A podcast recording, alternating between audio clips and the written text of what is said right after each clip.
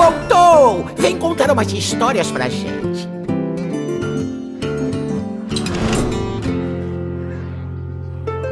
Seja muito bem-vindo à 39 edição do Taverna HS, o seu podcast brasileiro sobre Hearthstone. A Pet chegou, o mundo mudou, o DK Stone aparentemente deixou de ser tão DK Stone assim. Mas antes da gente entrar em todos os assuntos que nós vamos cobrir hoje, aqui ao meu lado, como sempre, temos o Paulo. E aí, Paulo, como estamos? Sobrevivendo a mais um dia? E aí, Vitor, tranquilo? Sim, cara, sobrevivendo tudo na paz aqui, observando um meta-informação ainda, né, depois desse patch. Foi um patch pequeno, não foi um patch muito grande, mas teve bastante impacto aí em dois dos modos que eles estão aí agora se ajeitando, florescendo, e a gente vai falar um pouquinho disso aí enquanto eu sobrevivo aqui mais um desses dias, né? Muito bem, muito bem, sim, é, hoje vai ser dia de trocar ideias sobre meta, informação, informação aí, as coisas novas que estão chegando, uh, foi aí um um, um patch que deu uma revirada em tudo o que estava acontecendo antes. Mas antes, de novo, mais uma vez, antes da gente entrar nesse assunto, hoje nós temos um convidado. Então, aqui com a gente, Machado está de volta, mais uma vez presente aqui para trocar aquela ideia saudável sobre o meta e outros assuntos muito importantes aí, que é um dos motivos porque ele foi convocado. Então, Machado, como estamos, cara? Sobrevivendo a mais um dia? Sobrevivendo a mais um dia sim, Vitor. Obrigado pelo convite, vocês dois e todos os ouvintes. Mas é, estamos sobrevivendo aqui, né? uns preços lá em cima, mas estamos vivos. É, é, pois é, essa é a nova realidade, cara. Essa é a nova realidade. Mas muito bem, vamos lá. Muito obrigado, Machado, por topar participar do episódio aqui com a gente. Uh, e nós temos hoje um episódio um pouco diferentex, né? Não vai dar para querer fazer aquele uh, episódio sobre meta encorpado. Afinal, nós estamos com poucos dias aí, desde o último patch. Saiu na quinta-feira passada, hoje é terça dia da gravação.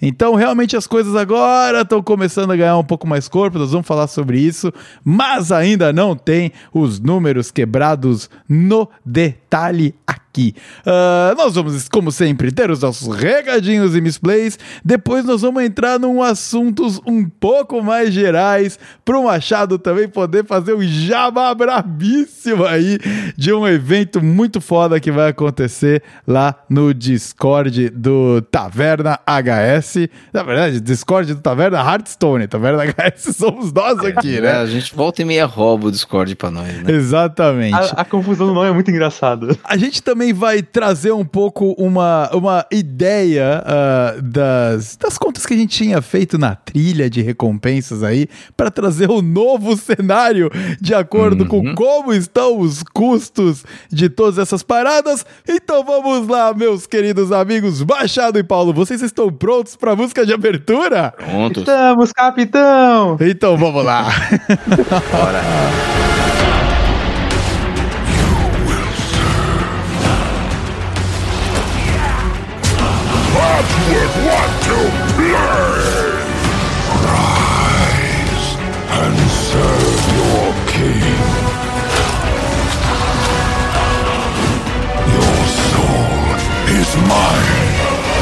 Recadinhos e misplays. Vamos lá, Paulinho. Uh, o que temos aqui de recadinhos hoje?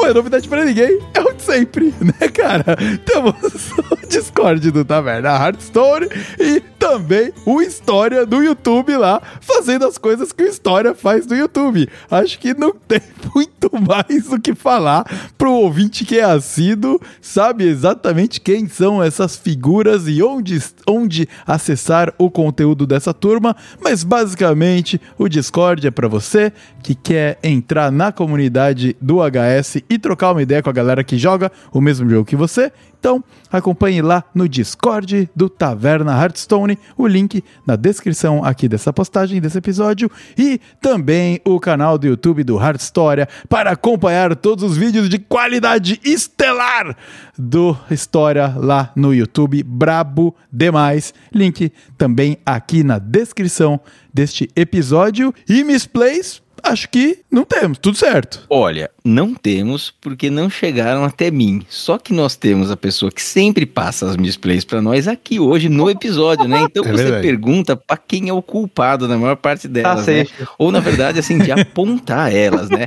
Machado, nós temos misplays no último episódio? Não, passaram ilesos sem misplays.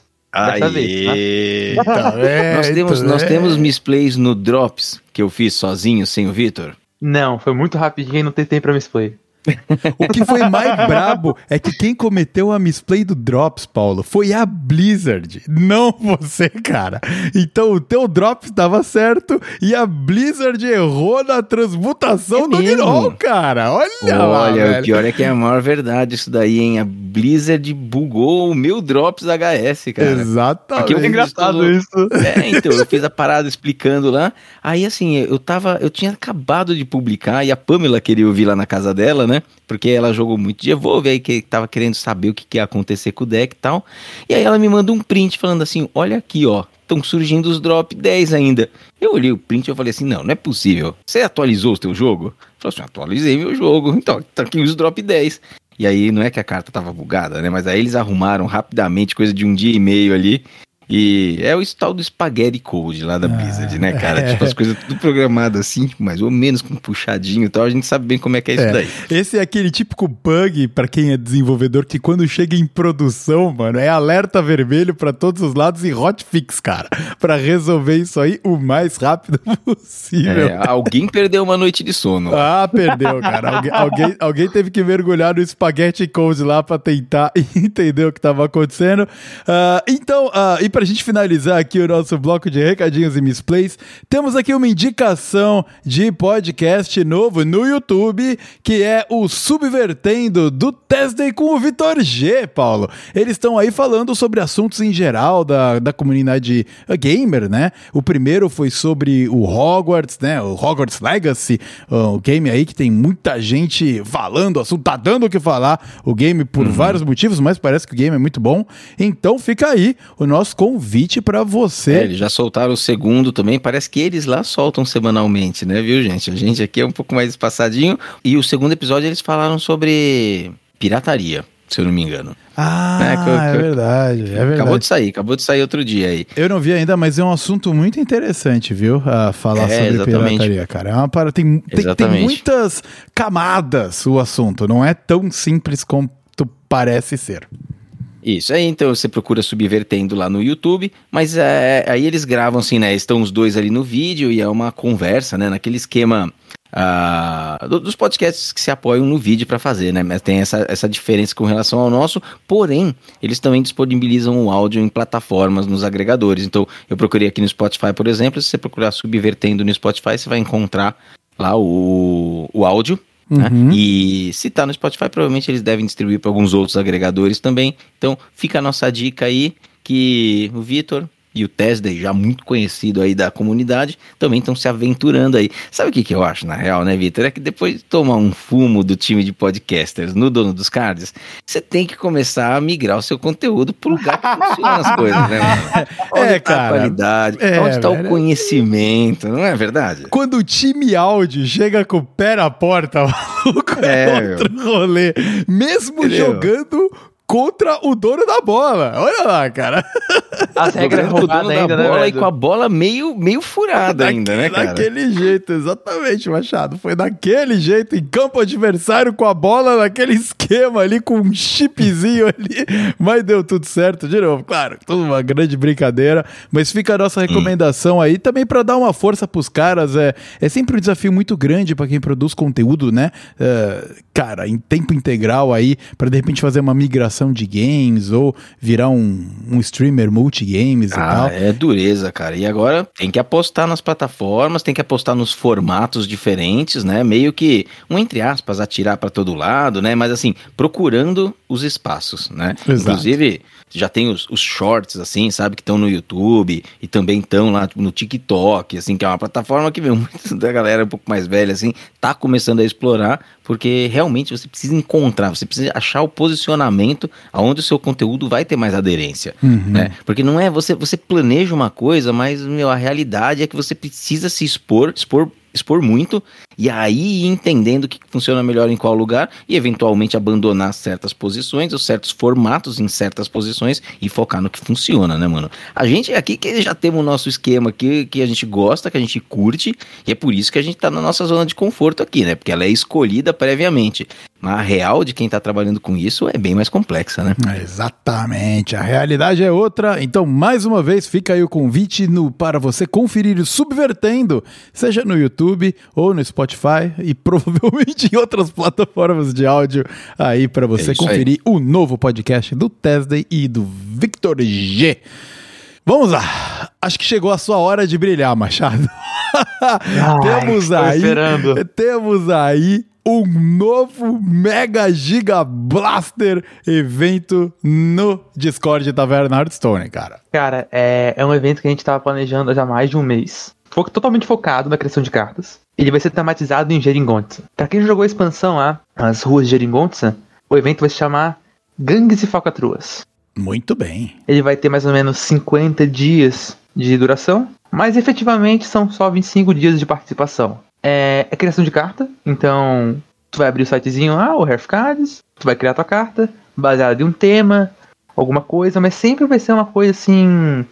Vai sempre ter um, um incentivo para tu participar.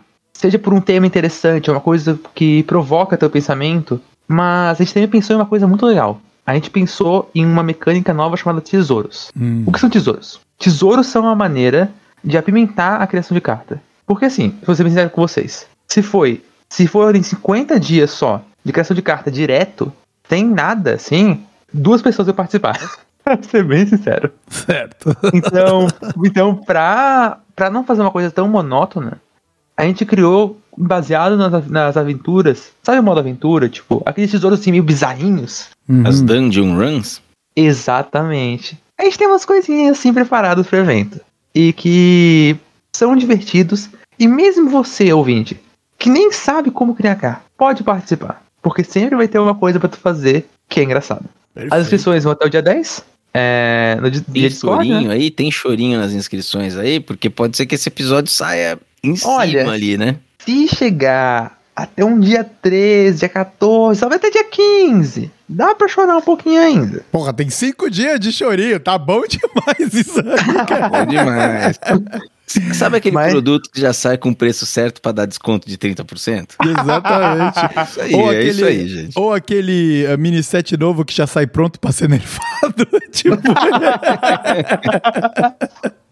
Muito bem. E finalizando, a gente também vai ter a participação do Tesday, a Cereal, a Nai, o Venom, o Eduqueza, a Cal, História. E esses dois grandes, grandes pessoas aqui também vão participar em suas respectivas rodadas, como juízes. Então, se vocês quiserem ter uma carta avaliada pelo grande Nogrum ou pelo grande Victor, O grande Cara. vencedor do dono dos caras. exatamente. É só idiota. Se quiser ter sua carta avaliada por eles, é só participar. Muito bem. É isso aí. Muito bem. muito Legal bem, demais. muito bem. E ansioso aí por participar, eu já tenho a minha data aqui, já recebi as regras. Eu vou até dar uma, vou até dar uma inteirada em determinadas lores aí que eu sei que eu vou ter que conhecer um pouquinho para poder avaliar corretamente os cards, mas vai ser um Vai ser um grande prazer participar aí. E recomendamos a todos vocês, ouvintes, que participem. E existe a possibilidade aí de termos códigos de prêmio, Machado? Ou isso não é certo ainda? Não é certo ainda por causa de uma, uma coisinha que a gente vai falar ainda hoje, né? É. Sobre o programa é. de criadores. Ah, Muito bem. é. Então, assim, podemos ter, podemos não ter, mas fiquem atentos aí, porque se tivermos, código tá valendo mais que dinheiro hoje, né? Então, fiquem atentos aí que, que o bicho tá pegando nesse lado, mas acho que a gente vai deixar essa pauta correr, Vitor, porque em algum momento a gente vai passar por esse tópico de novo, certo? Perfeito. E também fica aí, de novo, os parabéns brabíssimo pra vocês aí do Discord, cara. É incrível o que, o, o que vocês fazem e o carinho É. que vocês têm pela comunidade. É um prazer poder ter a parceria aqui de vocês e também dar Quem uma já viu a moral. organização de outros Mano. eventos deles, assim, sabe que o negócio é profissional, né? A profissional. gente agradece muito, gente. A gente adora a comunidade, a gente só quer, fazer- só quer trazer o melhor pra vocês, sabe? A parceria com vocês também, a gente adora muito vocês. E assim, desde o dia que a gente chegou no Discord, assim, viu vocês dois entrarem, falou assim, cara, tem muito potencial isso aqui, velho. Isso- E a gente, eu escutei o episódio pela primeira vez e fiquei, cara, é muito bom. A gente tem que fazer uma parceria com eles porque o trabalho deles é muito de qualidade. Sério. Muito obrigado e Agora, agora parabéns. chegou, agora chegou a rasgação de seda Olha aqui. É um lá, lado, outro, outro vendo? aí. É isso aí. Bom, vamos por lá fora Isso então, é, porque já, já deu aqui. já. Acabou, acabou. Acabou já, episódio. Mas, mas vamos lá, a gente tá falando, Paulo, você comentou que hoje Sim. packs e, e- e bundles e, e pré-vendas vale mais do que dinheiro hoje em dia, né? E Vale aí você rodou o seu algoritmo de cálculos. É. Há pouco tempo atrás a gente trouxe até onde você tinha que chegar na trilha, né, de Uhum. recompensas pra valer a pena você ter gasto dinheiro da vida real na trilha da- da- Uhum. de recompensas, tirando a parte cosmética que é subjetivo. E você rodou os números novamente, né? Isso. Recapitulando, em alguns episódios, algumas edições passadas, a gente trouxe é, essa simulação, tá? Então era uma questão assim: vale comprar a trilha? Eu tenho que jogar quanto? Eu tenho que chegar até que ranking para que eu tenha uma boa relação, né, do que eu recebo em gold, que é gold, pô, arcano é a mesma coisa, pelo que eu paguei. E aí, lembrando que lá no passado a trilha custava 36 reais. Tá? Então, 36 reais era o valor que a gente pagou até então pela trilha, equivalente a 2 mil pedras rúnicas. E lá no passado a gente falou o seguinte: veja bem, se você joga sem a trilha e sem a trilha você costuma chegar no ranking 160, vale a pena você comprar, porque com a trilha você vai ter o impulso de XP, vai estar ali por volta do ranking 220 e vai ter uma conversão muito boa do seu dinheiro em pó arcano barra gold. Aquele muito bom que a gente sempre diz assim, 80 de pó arcano para cada real gasto com a trilha. Tá? Sem contar a- as outras skins, e aí você ganha, ganha umas coisinhas lá e tal, que até, até pode melhorar um pouco isso, mas era 160 sem a trilha. Se você compra a trilha, você tem que chegar ali no 220. Tá? O que aconteceu? Tivemos uma inflação bizarra e tudo custa 2,5 a mais agora no jogo. Então, as mesmas duas mil pedras rúnicas, agora, para comprar a trilha, você precisa gastar 90 reais. Tá? E provavelmente a trilha vai chegar, ela não foi divulgada ainda, mas a nova trilha vai chegar nas mesmas condições da anterior. Inclusive, se hoje você não tem a trilha e quiser comprar, ela tá por 90 reais, essa mesma que a gente usou para fazer o- o- as simulações. Então nada indica que o produto vai melhorar na próxima expansão, porque o preço subiu. Então, assumindo que ela vai ser idêntica e custar 90 reais, a gente passa de os novos rankings para ela compensar são se você não compra a trilha, você joga sem a trilha, sem o impulso de XP e fala assim: puxa vida, será que vale a pena eu comprar? Agora, ao invés de estar no ranking 160, chegando no 160, você precisa estar chegando no 225. Para daí então ter compensado comprar a trilha. Porque aí com o impulso, você chegaria, esse 225, você chegaria por volta do 360, 365, e aí você teria, então, uma conversão parecida com a anterior. Tá? Então, assim, ó, 360, ranking 365, 360, é, é muita insano. coisa. É insano, precisa jogar muito, muito. Assim, eu eu tô jogando esses meses eu peguei pra jogar muito, assim, mesmo antes de saber da inflação, e eu tô fazendo farm de mercenários, tudo. Eu tô no 260, eu acho. Sabe? Que é bem avançado. A maior parte das pessoas não, não tá assim, você precisa jogar bastante e eu tô farmando. Cara, eu não vou chegar nesse 360. Eu jogo Pro- muito também, assim, pessoalmente, e eu só chego, tipo, sei lá, 300 e pouquinho, assim, 310 no máximo, assim, sabe? É. Mas No jogando muito. É, nós estamos falando de jogando muito. insano. É, é. E aí, ó, isso é para você ter uma relação semelhante à que se tinha antes. Então, assim, quando o aumento é de duas vezes e meia, não tem. Não tem tryhard que compensa isso, sabe? Não tem farm que compense isso. Então as coisas estão valendo pouco. Assim, nós vivemos um novo momento, e esse novo momento é de que os gastos em dinheiro, eles não valem mais a pena, mesmo aqui na trilha, tá? Então a trilha agora ela já não, nunca mais vai ser a mesma coisa. Pode ser, pode ser que isso aqui talvez a gente vá trazer mais pra frente quando estiver perto da próxima expansão, porque agora eu não quero ficar incentivando ninguém a comprar nada dentro do jogo, mas pode ser que se for comprar alguma coisa, a trilha ainda seja Hum. a menos pior. Talvez, com sorte, Pois é. mas mesmo assim é, é pouco provável. Ah, enfim, então é isso. Tá? Então agora a trilha também não compensa mais. Você precisaria chegar no ranking 360, é, 225 sem, que comprar, né? Pra... E ninguém chega, cara. Pouquíssimas pessoas chegam, então é uma compra que não compensa mais, cara. É, pois é. E, uh, e de novo, né? Sobre aí a possibilidade da, da oferta ser melhor, né? Sobre o conteúdo que você vai ter dentro da trilha ser melhor. É pouco provável, afinal o preço só subiu em alguns lugares, né? Ah, o, o, mercado nos Estados Unidos, Canadá Sim. e vários outros lugares aí não mudou nada, então não tem porque eles mudarem também. Então não, é, não tem, não, é só mudar. negativo mesmo. Uh, vamos Exato. lá, então mais um assunto aí que envolve a dona Blizzard é o programa de criadores, que nós aqui uhum. do Taverna HS, assim como o Machado, aplicou, né? Para nós podermos participar deste mais novo programa de criadores de conteúdo que no papel parece muito legal, mas ninguém sabe exatamente que diferença que vai fazer na vida real, mas a gente aplicou, né, Paulo? E aí recebemos uma resposta que não foi ótima, mas também não foi péssima. É, exatamente. Assim, algumas pessoas já foram aceitas, né? Eu, eu, eu assim, ó, primeiro, a gente ainda não tinha falado desse programa de criadores aqui, porque na verdade, assim, a gente quer ser aceito, mas ninguém tá muito hypado com isso também, porque no fundo, aí é a minha visão pessoal, né? A minha visão pessoal é de que esse programa, ele chega aí para oficializar o bom trabalho que a DAI já fazia aqui com a comunidade brasileira, por exemplo. Né? Uhum. Eu não sei se todas as comunidades estavam bem assistidas como a gente estava, né? Porque o trabalho dela era muito bom, assim, muito atencioso com a comunidade, né? A gente tinha um grupo, tem um grupo ali do WhatsApp em que ela conversa com as pessoas, explica coisas, esclarece aonde os códigos assim são distribuídos para quem está produzindo, para quem está em contato com ela.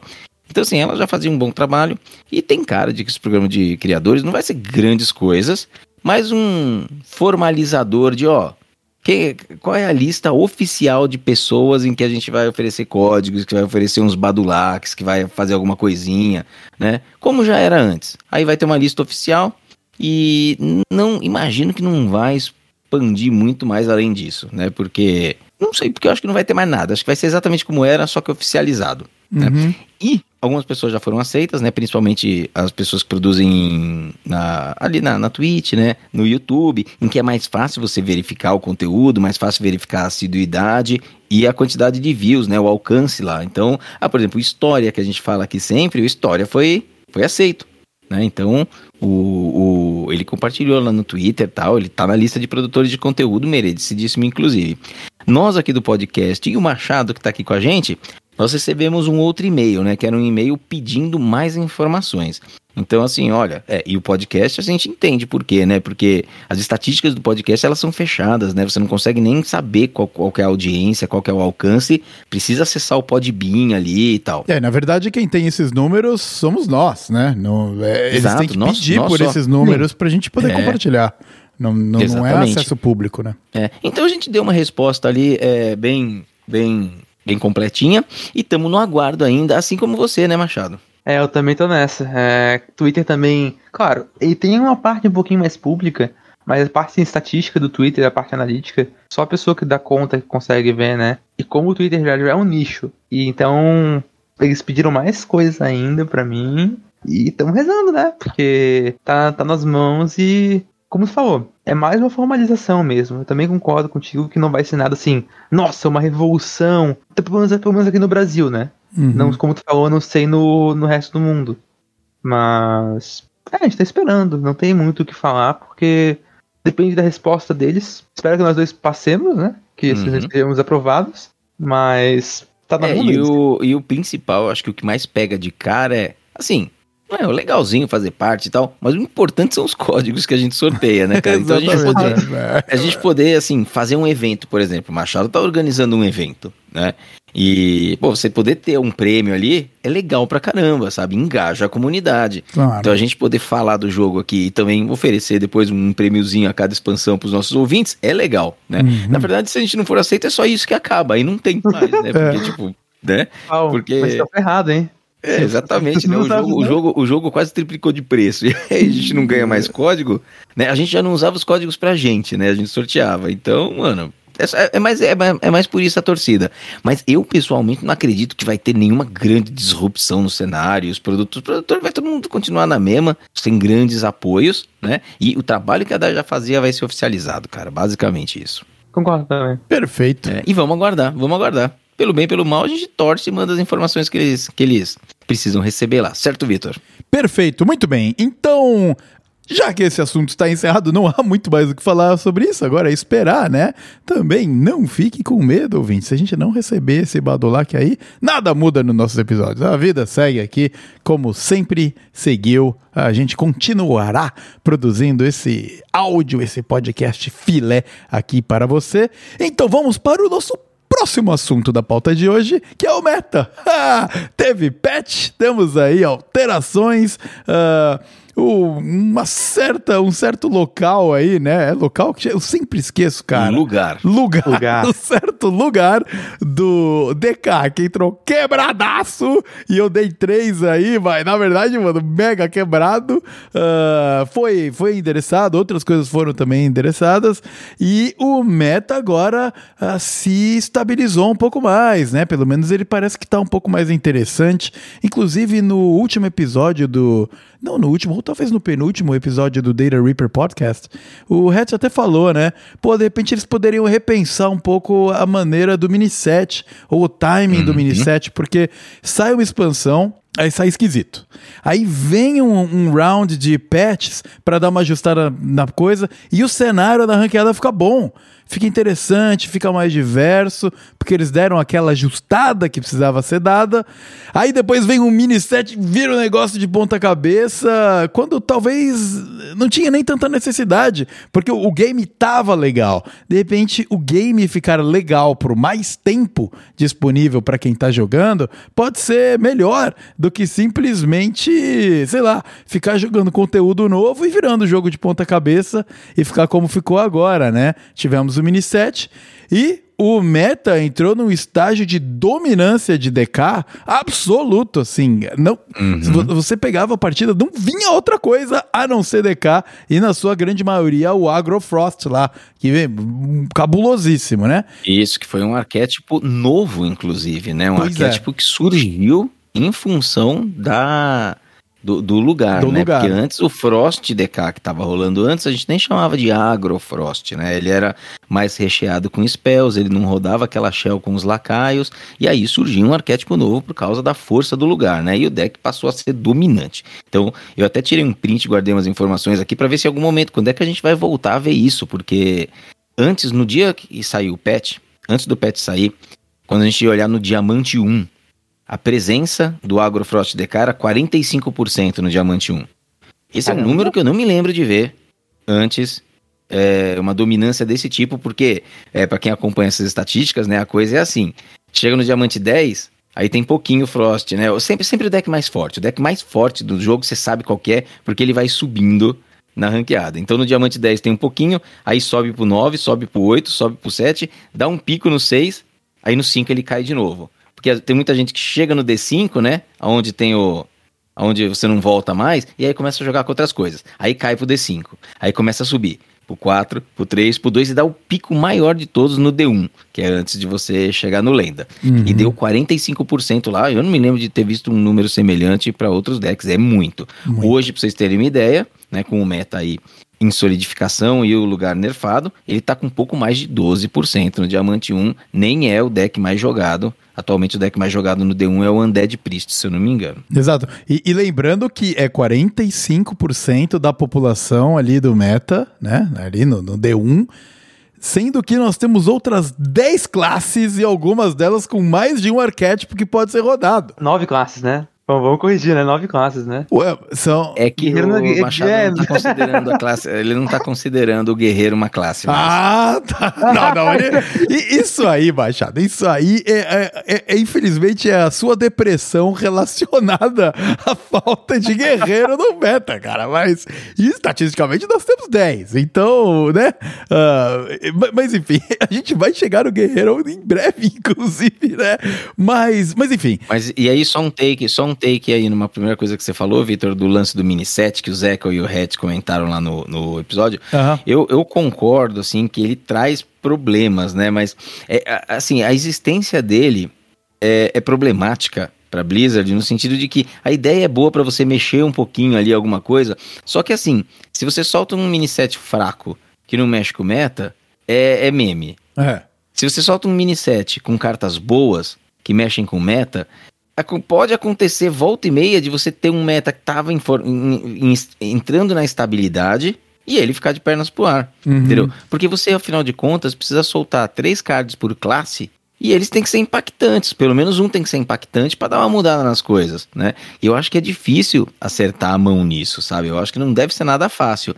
Agora, o outro lado, assim, eu, eu, eu viveria tranquilamente um mundo sem minissets. Eu viveria um mundo com três expansões. Eu não sou Uhum. a pessoa que me enjoa de meta tão fácil. Pra mim, um meta, quando ele tá balanceado, ele pode durar um tempo que eu não enjoo. Mas eu acho que tem muita gente que enjoa, sabe? Porque fica uma sensação de que, ah, muito legal a matriz de matchups, Paulo, mas eu não tô interessado nisso. O que eu gosto é de conteúdo novo, né, cara? Porque os É. games hoje estão muito mais dinâmicos e, e muitas pessoas, elas sentem falta de um conteúdo novo. Três expansões no ano significa que eu só vou ter conteúdo novo de quatro em quatro meses. Eu acho que nesse mundo de mais dinamismo, assim, né? Nós somos um pouco mais boomers, né, cara? Mas eu acho que a Blizzard procura tentar atacar todos os públicos de alguma maneira, né? E aí acaba sendo a estratégia, né? Só que dificulta de muito a estabilidade dos metas. É, nós, eu e você. Mas o que, o que, que você acha disso, Machado? Você aí que é um jovem. Uma coisa pior ainda, eu eu também gosto também de metas que estabilizam, sabe? Tipo, não muito. Se É estabiliza de alma. Machado. é. Mas assim, é, eu, eu gosto de mudança pessoalmente também. Só que, por exemplo, é, hoje que a gente tá gravando o podcast, saiu hoje o anúncio que semana que vem já vai ter o anúncio da nova expansão. Uhum. Então, já vai vir uma lendária, aquela lendária tipo Ocânia, o Renatal, que sempre dá uma mudada. E esse meta de hoje já vai mudar. Já, É. já, já, já não vai ser outro. Pois é. Então não tem nem tempo pra estabilizar. Pois é. Eu, concordo com certo ponto também com o Zeco e o Hatch, que tipo, o meta nunca sempre, nunca tem um, um tempo pra estabilizar. Sempre ele, ele tá quase estabilizando, é algo. E quebra tudo. Eles até É. usam lá o termo, né? Let it breathe, que é pra deixar o meta respirar um pouco e organicamente se ajustar.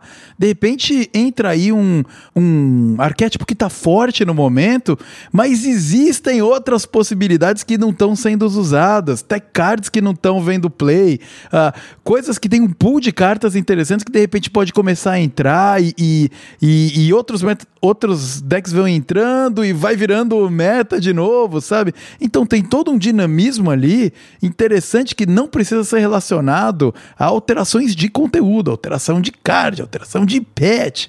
Então, aí agora eles ajustam e como a gente comentou, né, se dá essa impressão de que o ajuste de patch é o que coloca o meta num momento interessante.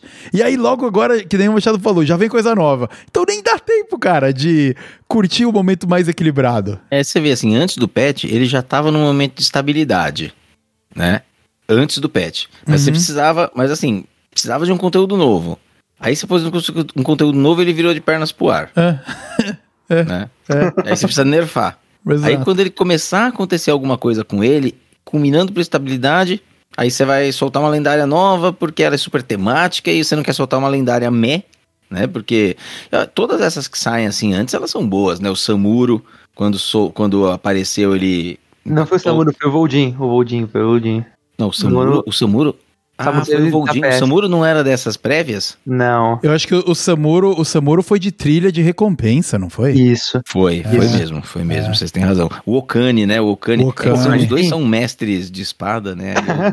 É, é. Mas aí, nós É, tivemos. Beleza. Renatal. Renat- o Denatrius. expansão Nossa, foi- Renatal, o, De- cara. o Danny foi Renatal- também? Não, o Re- Danny não foi. O Não, foi- o Danny não foi. não, Foi- foi. ah, O tá. o é é expansão Também foi mesmo, trilha. né? É, tá, certo, beleza. Mas sempre tem um impactozinho, pelo menos, no meta, sabe? Mesmo que, sei lá, seja um pouquinho mais meme, assim, voltando um pouquinho mais como o Satrovar ou o Marinho, aqueles mais meme assim. Mas, É, assim, o mesmo- Satrovar mesmo- foi muito meme, né? mas mesmo meme, sempre tem um impactozinho, sabe? Tipo, como o Satrovar Tenta, viu né? o O jogo, pessoal tenta, é. viu o jogo em um deckzinho ou outro, mas sempre muda. Então não tem nem tempo pra estabilizar. Uhum. Bom, muito É. bem. Então, assim, ó, vamos, vamos começar a passar por essas classes aqui, né? Porque elas são 11, né? E de repente vira 12, 13, 14, lá os anos vão passando aí, né? A gente tem que começar a- É, a gente tem que começar a, a empacotar aqui o nosso, o nosso broco, o nosso broco. Então, DK, muito rapidamente, Vitor, a gente já falou um pouquinho, né? A participação do Agrofrost caiu, mas ele ainda é um dos melhores decks do meta, cara. Então, o deck é super decente, tá rodando igualzinho ainda, né? Tipo, Uhum. então, você pega as melhores listas ali, elas estão com a mesma formatação, tá? E, e ainda continua sendo uma boa, uma boa opção. Cai a participação a participação caiu muito mais do que é o in-rate. Mas é porque vão surgindo outras coisas, né? O meta fica mais variado, que ele tava muito mono DK, né? E mono xamã, ficava aquela, aquela duplinha. E nos bons níveis de jogo de jogabilidade era mono DK. Uhum. Aí o pessoal que acaba querendo testar outras coisas cai a participação, mas o in-rate do deck é muito boa ainda. E o Blood DK, ele reduziu a participação também, mas ele continua bom, porque ele tem um pool de jogadores ali que curte o deck e que joga mesmo tendo uma win rate ali de tier 3. E olhe lá, Todo mundo que, que queria jogar de Control Warrior tá jogando de DK. é, É, era- é o que eu ia comentar, é os, os órfãos de Control Warrior aí, cara. Que foram. Exatamente. Tem até a mesma cor, é vermelho, né? Então vai lá, cara. ai, ai, ai. Então, assim, tem um público seleto aí, é meio que a é meio Tiff Rogue isso daí, sabe? Tipo, pô, o deck é péssimo, mas as pessoas jogam. Tipo, os, os, os jogadores de ladino estão tudo no Tiff Rogue lá. E assim, essa é a real do DK agora. Continua uma classe super forte, super decente, Vitor. Perfeito, é, é isso aí. E o- sobre o Nerf, né? Ah, beleza, o, deck do Agrofrost aí, ele entrou no controle, mas é aquela velha ah, dinâmica de sempre. Um deck nerfado, ele também é nerfado em número de jogadores jogando o deck. Porque o cara fala, ah, já não é mais tão poderoso quanto antes, vou pra outra coisa, né? Então, tem ah, ah, o- esse sentimento de você tá pilotando uma máquina OP e de repente essa máquina OP é só boa, te dá um putz, é, isso aqui já não é mais tão, tão foda assim, vou jogar outra coisa. Enfim, ah, mas assim, super viável. Baita, baita arquétipo, meu, e é dominante aí entre, né, na, entre os arquétipos usados no DK, com razão. Afinal, é um bom deck. Unholy ninguém sabe, ninguém viu. Ah, Funciona, o Unholy. mas- Eu, tô, eu escutei uns, uns rumores que o Unholy ele continua bom, mas é pior que o Agrofrost. Assim, tipo, É, ele é só, um, ele é só uma é. skin. É uma skin do Agrofrost que é pior. Mas ainda é o segundo deck, né? Porque É. o, o de runas vermelhas, ele tem um apelo aí entre as pessoas, mas ele é pior. O de runas vermelhas é Sim. pior que o de runas verdes, né? É. Mas tá aí, o de runas verdes é viável se alguém gosta muito daquele, daquela infestação de lacaios mortos-vivos, dá pra ir também, mas o deck não é tão bom quanto o Agrofrost. Exato. Rapidinho pro DK só. É, eu tô preocupado com o DK pra pós-rotação, tá? Ah, é. Assim. Putz, Cara. Vai ser, vai ser complicado isso aí, hein? As cartas são boas, as cartas são boas e ele vai ser bom, mano. Vai ser muito bom. Vai ser louco o negócio, viu, cara? Vai ser louco. Ah, mas enquanto isso não chega, a gente até tinha já comentado, né, que o Undead Priest, ele tava se mostrando bem, tava se mostrando um deck forte, mas, puta, tava tudo muito dominado por decks quebrados. Agora que os decks quebrados, um faleceu e o outro só voltou pra ser bom, deu aí a abertura que o Undead Priest precisava, né, Paulo? É, o Undead Priest ele já tava, quando a gente discutiu os casos do mini set, a gente, muitas pessoas, assim, eu inclusive, já imaginava que esse Undead mais agressivo, né? Porque o pessoal começou a tentar uma versão mais controle, porque o agressivo não entrou, né, no, no jogo logo de cara, porque tinha, o, o meta era outro. Mas agora, o Undead Priest mais agro tá no jogo e é melhor, inclusive, do que o Agrofrost. Hoje dá para considerar o Undead Priest o melhor, é o melhor deck do jogo nesse momento. Né? Lembrando que esse, o meta ele vai se estabilizando. Quando um deck sai na frente, assim ele procura ser counterado e outros decks se ajustam, né, para tentar baixar a popularidade daquele deck. Mas hoje ele tá aí com 55%, um tier 1, muito próximo ali do Paladino puro. Então os decks agro aí eles estão é, eles saíram na frente, né? Como é natural quando as coisas mudam muito assim, né? Eles saem na frente e depois eles vão tentando ser combatidos. Uma característica interessante desse Undead Priest é que ela tem várias variantes dentro do mesmo arquétipo, né? Aqui a gente usa até a palavra arquétipo ao invés de usar dex, geralmente, porque um arquétipo é, é isso, é um Undead Priest. E um Undead Priest pode ter várias variantes dentro dele, né? Em que você troca algumas cartas e ele começa a funcionar de formas diferentes. Então, como hoje existem muitas opções, é claro que para esse momento algumas delas vão se provar melhores do que outras. Mas aí o meta ajusta, e quando o meta ajusta, de repente você passa a ter as variantes que ficaram para trás e passam a ser melhores. Principalmente nesse caso em que você tem vers- versões que são um pouco mais focadas em board, né, com os mortos-vivos mesmo ali, e tem versões que têm a possibilidade de serem mais focadas em burn direto, né? Então você dá o dano direto. Então, quando você consegue equilibrar estratégias diferentes dentro do mesmo arquétipo, provavelmente esse arquétipo é perene no meta, né? Dificilmente ele vai ser suplantado porque ele consegue se ajustar. Se eu trago uma estratégia que vence aquele que está sendo melhor agora, começa a usar outra versão. E essa vai sendo aquela aquele jogo, né? Aquela teoria dos jogos ali do, do, do, do, do meta, né? Que é o que vai formando ele. Então, hoje, a versão de Undead Priest, que roda lá o Arquebispo Benedictus, né? Que é uma Shadow Form do Priest. Essa carta é maravilhosa, cara. Ela reconfigura o Priest pra uma coisa que o Priest nunca foi. Né? Eu tô triste Então- com isso, cara. Pô, vai rodar, né? Vai, cara. Nossa, essa daí eu, vou- eu- eu- eu- essa vai ser a rotação que vai me deixar aborrecido, viu? Pra mim, essa carta tinha que ser core. Agora não vai pro core porque tem que rotacionar. Mas, meu, você precisa dar uma forma do sacerdote jogar pra frente, sabe? Um agropriest, antes foi só meme. A gente, a gente brincou com isso muitos anos, né? Do agropriest. E aí tornaram uma realidade. Pra mim tinha que ser core. Pra mim é uma carta tipo Renatal. Sabe, é a- o, o Minion nem importa. O que importa é a funcionalidade que ele permite que você possa fazer um deck diferente, né? É, verdade. Mas aí esse Undead Priest tá fortão aí, né? E tem alguns outros decks, de ar- alguns arquétipos aí de sacerdote correndo por fora, né, Machado? Fala-se um pouco no Quest, fala-se um pouco no Control, que já começa a tremer aqui, no Sval, na Priest, não é? É só, é só terror, assim. Só É, terror, cara. É, o Quest Priest, em geral, ele tá, ele tá bom ainda comparado ao pós-patch. Ele caiu, né? Porque sempre. É é uma regra, tá? Sempre que o meta tá ruim ou muito polarizado, Quest Priest no topo. Então, ele caiu agora, porque o meta tá mais balanceado. Mas temos más notícias porque o control de Plague, o de Plague Spreader, aquele Undead 4-4 que transforma outros bichos na tua mão, Putz. esse tá ficando bom. Ugh. Esse tá ficando bom. E o pior, adivinha qual é o melhor counter pra Undead Priest? Esse Plague Priest. Então esperem ver muitas mirrors de Priest na ladder. Porque, nossa, vai ser. Vai ser Priest pra lá. E aí tu não sabe qual Priest é.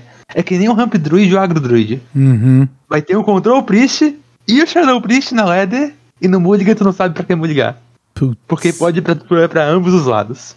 E o Spawn é aquele negócio, né? É, ele é, pior que o pra quem, não, pra quem não sabe, pra quem não tá lembrando, é aquela lendária nova de sacerdote que te deixa uma spell né, na mão que você é perene, em que você pode ir descobrindo várias spells de sombra, Uhum. né? E a carta nunca sai de lá. Então ela é um recurso de uso infinito, né? E aí o deck ele faz um combinho bem safado que ele consegue descer uns radiar o, o, eleme- o O elemental radiante é. que desconta, né? Então, se ele bota 3 lá, a spell já tá custando zero. E ele joga um turno de 3 minutos enquanto você fica olhando, né? Um É. terror absurdo, né, Machado? Aí vai lá, fica descobrindo outros elementalzinho pra jogar no futuro. É um Revive. saco, é. Revive, Dá né? dano, É. ressuscita. É, e é play infinita, né, Machado? É só acaba quando Sim. a corda termina de queimar, né? É, É, na verdade, é assim, ele, fica jogando, ele sequencia um monte de discovers e usos É. ali. Então, assim, a corda termina de queimar, tá rolando o teu turno e você tá assistindo as animações ainda. Puta, É, é, terror, um, é, é um dos piores bugs do HS, sabe? É, tipo, é o turno em geral. E os Fauna, ele justamente vai nisso. Felizmente, ele não é melhor que o Control Priest. Ele é um pouquinho pior. Mas isso é ruim ainda que ele é bom. não gosto do fato de que ele é bom. É, É, não, o, fato, o fato dele ser viável, dele ser possível. é, n- não tem como a Não sua, recomendo. experi- é, a sua experiência de game não pode ficar pior do que isso, cara. Não existe. Ficar vendo animação quando tá no teu turno, a animação do adversário. É puta, é foda, cara. Meu é Deus. foda mesmo. Mas é vamos, vamos, já que nós estamos falando da luz, vamos continuar na luz, Paulo, ah, e vamos para o nosso Pala, o Paladino, que, porra, o Pure Pala aí, ele de novo voltando a ser um baita deck, né? Ah, já era, já era um deck forte antes do, do mini set, aí caiu nos buracos, porque polarizou o meta de uma maneira absurda, mas voltou, tá aí de novo, né? Nunca deixou de ser um deck bom, na verdade. Pra você ver que a luz tá com dificuldades, né? Porque quando a gente fala do sacerdote, nós temos Valna Priest e morto-vivo. E quando a gente vai pro paladino, a gente tem os elfos sangrentos e paladino dando dano nele mesmo, né? Então, É, cara. Olha, você, você vê que a, a luz tá num caminho complicado. Até o seu lado mais dark, assim. Tem gente que chama o Puripala de um pala que começa com, ra com racismo, assim, uma coisinha assim, sabe? é o Caralho. paladino é uma- puro, você não pode se misturar, tá ligado? Tem que ser- É, Senhora. é uma coisa complicada. Pô, ah, hoje tá complicado esses dias, velho. Pô, Caraca, mano, é a versão, o quê? Versão meio nazi do Pala, é isso, É, é o cara? Nazi Pala. O nazi Pala. Caraca, olha onde É estamos. complicado. Mas aí, mano, o nosso, não, a gente não pode chamar de nazipala essa parada. Não, não, do não dá, Uther, não mano. O Uther, mano. Não tem nada com isso, Ah, cara. vou, eu vou tirar umas partidas aqui do, do arquétipo que eu amo, que é o Nazipala. Não tem como, né, cara? É impossível. Banido. Não- o Banido, banidaço, é. Para todo sempre, cara. Meu rogue corote ainda vai, sabe? Ah, nazipala é. não tem como. mano. É, Corote não faz body gay. Bom, mas ó, a win rate aqui do a a win rate do Pala Puro tá aqui em 55%, então é um deck super sólido também. Ele segue como uma boa opção, assim, após o nerf do DK, ele, Hum. ele tava dando uma sofridinha ali, né? Mas após o nerf do DK, ele deu uma melhorada, né? Como quase todo mundo que tava sofrendo contra o DK. Então ele é uma excelente opção. Ele ainda sofre, né, com assim, quando ele enfrenta uns magos, ele passa um perrengue porque qualquer coisa que congela a board te deixa em dificuldades, porque você é minion based, você precisa bufar teus lacaios, precisa bater na cara, e você tenta fazer isso as- muitas vezes tomando dano, né? Então se você não consegue conectar o dano dos seus lacaios e porque eles ficam sendo congelados, sua vida vai caindo do mesmo jeito. né? Hum. Então fica um pouco esquisita a vida pra ele. E aí uma, uma coisa que o pessoal do Vicious até comentou no podcast desse final de semana é que o curador, né? O curador foi uma carta que eu pessoalmente dei uma nota muito boa, assim, uma carta que eu considero muito promissora pro Paladino, mas ela não tem se mostrado tão boa nesse arquétipo aí, muito em parte porque, ah, re- recordando, né, esse novo curador que saiu, ele é um mecanoide que ele compra um lacaio para cada tipo de lacaio, né, de tribo de lacaio que tem dentro do seu deck. Então Uhum. ele tem o potencial de comprar muitas cartas. Só que ele acaba tendo uma antisinergia com a Ordem na Corte, né, que é o card que embaralha o seu deck do mais caro pro mais barato, que é um bom card. Principalmente porque você tem a facilidade de comprar suas arraias de luz, né? Uhum. Que é aquele lacaio de custo 9 originalmente. Então você embaralha e ele custa 9 no deck, mas quando ele vem pra mão ele tá custando baratinho porque você já joga cards de paladino. Às vezes, muitas vezes zero, né? Compra, pá, Muitas já vezes joga. zero. É. Exatamente. E essa fera, é- e, esse card é uma fera. Hum. Então, assim, é um potencial compra pro, pro curador, mas quando se você. Você vai ter um curador e duas cópias do Ordem na Corte. E você quer usar o Ordem na Corte porque você quer fazer essas plays, entendeu? Essa play é importante ali no mid-game, pra você colocar mais pressão e procurar finalizar. É. Aí quando chega o curador, você já tem uma coisa a menos pra comprar. E aí. Paulo, Complica. tem que corrigir o display, Paulo. É o purador. Purador. Purador, é É o purador. É verdade.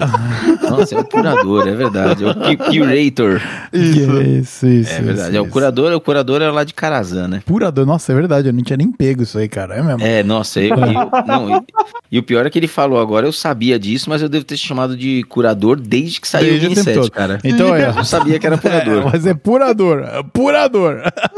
Curator. Exatamente. E aí, e aí, assim, o Paladino tá nessa, assim, o deck é bom, ah, mas conforme o meta for se ajustar, dependendo do o caminho que o meta for, ele pode ter uma win rate bem reduzida, porque ele não parece ter espaço, a, e a classe não parece ter espaço, e o deck não parece ter espaço para ir se refinando e combater um meta que seja mais ah, agressivo a presença dele, né? Ao contrário do, do sacerdote, assim, o sacerdote demonstra um pouco mais de potencial do que o paladino para esse tipo de, de ajuste nos próximos dias. É, eu, acho a, eu acho a carta da Ordem na Corte muito maneira, cara. Realmente, é sendo legal. sinérgico aí. Com a carta, além dela ser boa, né? Ela tem um- boas estatísticas nos, no, no arquétipo, mas ela tem uma dinâmica maneira também ali de dar uma reorganizada e tal. É bem da hora. É, ela é um professor Polcat que funciona, né, cara? Porque É, exatamente. né, é muito melhor do que um 4-5 que só embaralha o seu deck do maior pro menor e não compra nada. né? Hum. Tipo, Olha- eles fizeram a carta, a carta era mó legal, não rodou muito, aí eles fizeram essa, né? Perfeito. Pô, esse Pokémon foi nerfado. Foi, Pokémon foi Ah, nerfado. mas foi tipo, nerfado em um. cu- É, foi nerfado em um de mana, é verdade. Mas era por causa do caçador, né? Isso, por causa, por causa do Por caçador. causa do caçador, né? Mas olha, pro Pala, eu tenho uma coisinha assim quente. Tô escutando, assim, rumores. Na real, a melhor versão de Pala não é essa versão que a gente tá usando agora, que é Turbo. Não é a versão mais agro. É uma versão Control Puri. Com o Purador. Com o purador. Não é muito gananciosa. Ah. Mas é uma versão um pouquinho mais safe. E que ela é muito boa contra o Dead Priest. Mas E não é daí a- dragão, não, né? É. Não, não é legal. não é E legal. daí a Ordem na Corte sai fora, provavelmente. Não, ela-. A que saiu uma cópia só. Se eu não me engano, fica só com uma Ah, cópia. Tá, tá, tá. É porque ela é draw também, né? Então acaba sendo bom mesmo se você É. usa uma segunda, eventualmente. Né? É. Exatamente. Mas o Purador, assim, ele ainda tem uma esperança. Eu acho que esse deck vai pegar um pouco de, de gás, assim, nesses, nesses próximos dias. Espero que o Predador rode, né? Porque ele é uma carta tão legal. Mas tem a possibilidade, né, ô Machado? Porque pós-rotação aí, né? ah, tem, tem aí, é, de repente, essa, esse costume de o, primeira, o primeiro ciclo pós-rotação, o power level do game cai um pouco, né? E o Purador é uma carta com um power level intrínseco ali de, de, pô, de É. co- potencial de compra, né? Então ele pode ver, talvez não agora, mas existe a possibilidade, né? Eu acho que pós-rotação vale aquela máxima. Toda vez que você pega um card, você vê as status dele pelo custo e o texto, assim, o card é sólido, bom. Pós-rotação ele tem muita chance, muita Hum. chance. Tá comprando é carta ainda, né? pequenininho. É, exato, tá exato. comprando, é, é. Pós-rotação, você aí do Guerreiro Machado vai lembrar que mesmo aquele aquele, não me lembro aquele cara lá, aquele aquela lendária de Negraluna que comprava. Lembra? Comprava um mecanoide, comprava um Ah. dragão, comprava. Pô, aquilo O lá rodou, cara. Aquilo lá rodou e foi bom pós-rotação. Ou no Rush mesmo. Nossa, É. lembrei agora. É, isso aí. Então vamos ver aí, de repente vem um Menagerie Pala aí. Como é que chama a carta que você falou aí, Machado? O Watley. Quatro. Simple Ah, Watley. é, é isso mesmo. Muito bem, é, não, e daí talvez venha aí o Menagerie, né? Porque o Menagerie é, é o pala diferente, né? Ou seja, é o anti-nazi, né? É o oposto. Afinal, é sobre diversidade. Não, é, Não, mas a Nazi também. ah, mas daí é diversidade, cara. Aí é diversidade, é, é- não, não importa. Ali... vamos lá, vamos lá, vamos continuar, vamos tocar isso aqui, porque a gente dá. Hoje a resenha tá braba aqui. Ah, vamos pro Rogue, vamos pro Ladino, Paulo. O que, que nós temos aí na sua classe favorita? Cara, nós não temos muita coisa, tá? A gente tem o Tiff Rogue aí com uma boa participação, porque a galera adora essa porcaria.